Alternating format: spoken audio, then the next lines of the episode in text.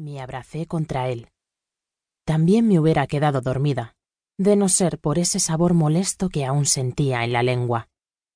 Amodorrada, me levanté a orinar y a lavarme los dientes. Entonces entendí las palabras de Julio. Al tomar la pasta de dientes me descubrí frente al espejo con la cara llena de sangre. Los senos, las manos, la entrepierna.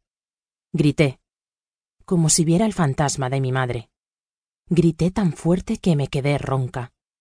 Julio entró al baño y me abofeteó. Para que te lo sepas, traes encima la sangre de un cabrón con muchos huevos. Y con todo y todo se lo cargó la chingada, porque la vida se gana a putazos. Así que no me vuelves a salir con que no puedes freír un pinche bistec porque te da asco. A mí, no me sales con esas pendejaditas. Yo, paralizada, quería correr a la regadera. ¡A putazos! Salió Julio azotando la puerta del baño. Primero. Fue en el curso propedéutico de la preparatoria cuando lo conocí. Era el clásico niño bien portado. La mamá lo dejaba en el portón de la prepa y ahí mismo lo recogía. En ese entonces yo solo pensaba en güeyes mamados, y él aún no lo era. Pero dejé que se me acercara porque era simpático y como yo no era buena para hacer amigos, no podía darme el lujo de ponerme selectiva. Se convirtió en mi mejor amigo. ¿Para qué hacer el cuento más largo? Toda la preparatoria fue mi paño de lágrimas, y vaya que hubo mucho que llorar.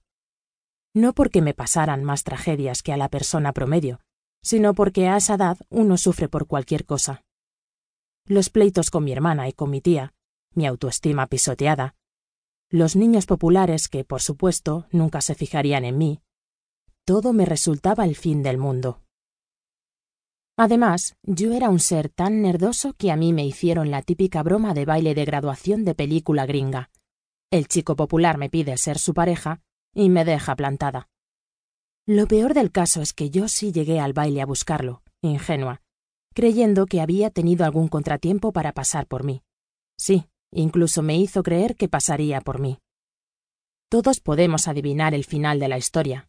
La niña gorda ñoña en vestido de noche llorando desconsoladamente en el baño.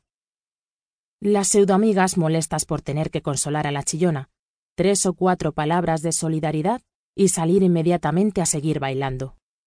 Pero mi historia tiene un plus alguien decidido que no solo azotó la puerta del baño de las mujeres, sino que se metió a pesar del desconcierto general.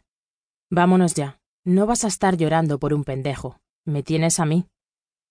Me sacó jalándome del brazo, y en ese instante se me cayó la venda de los ojos. Julio ya no era el niño fresa casi transparente que olía a perfume. Julio tenía toda la voluntad necesaria para hacer de mí lo que quisiera. Fue como si lo mirara por primera vez, no al anterior, sino a otro, un Julio que no había conocido nunca y que, efectivamente, hizo de mí lo que quiso. Segundo. ¿Cómo no codiciarlo?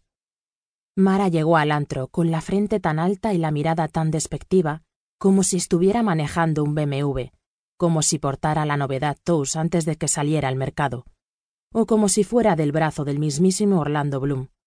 No era para menos. Ella llevaba una sonrisa de burla, que le salía por instinto, pero al mismo tiempo le salía falsa, porque nunca la había practicado. Era la primera vez que tenía algo para presumir, y cómo no codiciárselo. Mara, treintañera, entró con un maquillaje exagerado, chamarra imitación de cuero roja y abajo un top que pretendía ser sensual. Pero yo ni siquiera me di cuenta, hasta después, hasta que me la encontré en el baño y solo la miré para hacerle saber que iba a salirme con la mía. Es que, ¿cómo no codiciarlo? Si era el hombre más hermoso que yo había visto y vería alguna vez en mi puta vida. ¿Qué? ¿Te gustó mi chico? me preguntó mirándome a través del reflejo, porque no tuvo el valor de mirarme directamente. Claro, ¿cómo no me va a gustar? Mara había atravesado el asqueroso pasillo del brazo de Julio, era como si lo arrastrara. En cuanto lo vi, supe que me jugaría hasta las pestañas postizas con tal de conseguirlo. Yo estaba sentada en ese sillón puerco de la entrada, sin decidirme a entrarle o no la fiesta.